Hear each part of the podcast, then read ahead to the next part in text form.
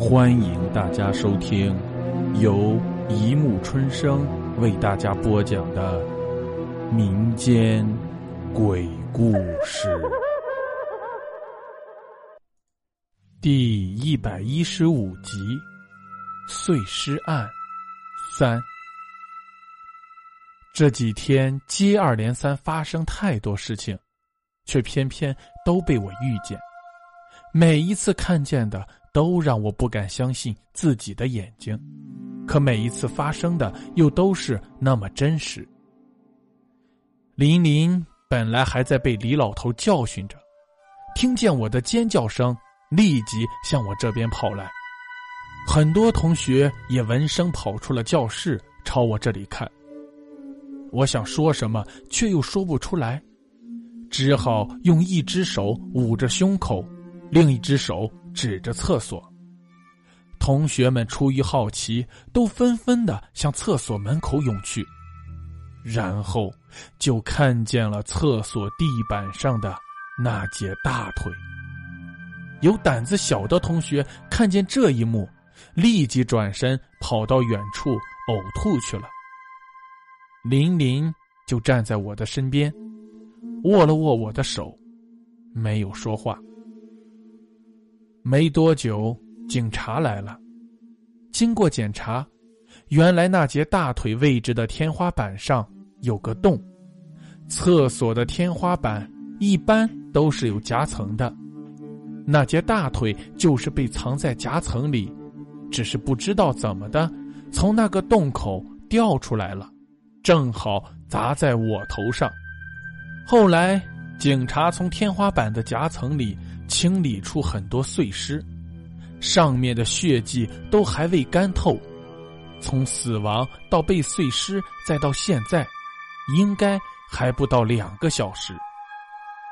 那一块块不规则的人体碎肉，猩红的透露着邪气。本来还有一些胆子大的同学在继续围观，现在都忍不住转过头去，隐隐作呕。我原也只是想看看到底怎么回事，没想到又让我看到这么血腥的场面。这几天连续发生了很多不可思议的事，很多以前连想都不敢想的场景，却一次又一次的出现在我的眼前，我感觉自己快要崩溃了。林林还是没有说话。只是盯着那些被清理出来的碎尸看，我分明看见他的喉咙动了动，像是咽了口唾沫。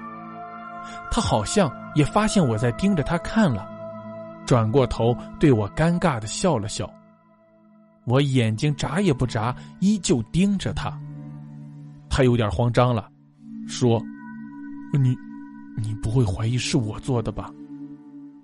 我淡淡的说：“除了你，谁还会有这样利索的手法？”他急了，说：“可是刚刚清理尸体的警察都说了，死亡时间不会超过两个小时，而这段时间我和你是在一起的啊。”我想了想，那倒也是，可是，到底是谁做的呢？夏季夜晚的风。很大，呼呼的吹着，像厉鬼的长啸，凄厉而又哀怨。风虽大，却吹不散我心中的恐惧。恐惧是人的本能，每个人生来就会恐惧，尤其是对未知的东西。未知，就是不了解，就是不能掌握。人对于自己无法控制与掌握的事，通常都是恐惧的，就像死亡。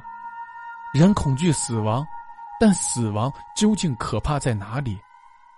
大概就是它的未知与神秘吧。然而，我们都还活着，而且并没有到生命的最后一刻。我们不了解死亡，死亡在我们心中是神秘的。我们不知道谁是凶手，也不知道死亡会不会突然降临在自己头上。未知、恐惧，每个人都如同惊弓之鸟，惶惶不安。我也一样，但恐惧并没有让我退却，因为我深刻的明白，逃和躲并不会消除恐惧，只不过是让心中的恐惧更深罢了。要想彻底的消除恐惧，就只能去寻找真相。第二天，尸检报告出来了。也只证实这些尸块是校长的，再没有发现任何线索。我想起之前校长在窗外那诡异的一笑，还有在校长办公室看见的张明的灵魂。本来已经断定张明的死和校长有关系了，以为只要再抓住一点线索就能顺藤摸瓜查出真相。可现在。却连校长也死了，我像是陷入了泥潭般，再也抓不到任何可以抓的东西。我正思考着，眼角突然飘见一个人影，转头一看，居然是张明。他脸色苍白，像是铺了层石灰，应该是眼睛的位置空空的，只有两个黑黑的窟窿，依然没有眼珠。嘴唇却是鲜艳刺眼的猩红色。我看见他脚跟没有着地，只是脚尖轻轻的点着地面，飘忽忽的站在我的身旁。我吓得跳起来，后退了好几步。这时，他悠悠的开口，悠悠的吐出了几个字：“小心。”小心灵灵，灵灵，然后又悠悠的消失了。我从惊吓中回过神来，张明的声音还悠悠的回荡在我的耳畔：“小心林林，为什么要小心林林？难道林林真的有问题？”可张明没说清楚就消失了，我也来不及追问。这时。我看见林林从远处向我走来，这里是学校后山，我因为思绪混乱才跑到这里来想静一静，并没有告诉林林，他怎么会知道我在这里呢？想着想着，林林已经走近了，我看得更清楚，他的眼睛东张西望，神色似乎很慌张，并没有看见我。我这才想起自己所处的位置，是在一棵树下的大石头上，枝繁叶茂，刚好能遮住我的身影，因此我能看见别人。别人如果不完全靠近，再抬头看，就看不见我。这样看来，林林并不知道我在这里，那他一个人跑来这里做什么？我想起刚才张明跟我说的话。因此没有叫他，想躲在这里看看他到底要做什么。林林这时已经在离我不远处的一块小石头上坐下，背对着我的方向，好像在等谁。不一会儿，果然有个人影从远处走来。林林立即站起来，好像那就是他要等的人。等那个人影走近了，我才看清，竟然是我们的班主任李老头。林林迎了过去，劈头就问了一句：“现在怎么办？”我看得一头雾水。林林和李老头怎么会约来这里见面？难道有什么不可告人的阴谋？林林果真有问题。可他和李老头又是什么关系？只听李老头说：“你放心吧，我们不会有事的。”林林跺了跺脚，焦急的说：“我说舅舅，我们之前明明已经做的天衣无缝了，你干嘛把校长也杀了？你这不是找事儿吗？”李老头摆摆手：“你别乱说，我之前的确是杀了吴老师。”可校长不是我杀的。你想啊，我要是有那么好的碎尸手段，处理吴老师尸体的时候，干嘛还叫你帮我？我听得心惊，原来李老头竟然是林林的舅舅，而且还是杀吴老师的凶手。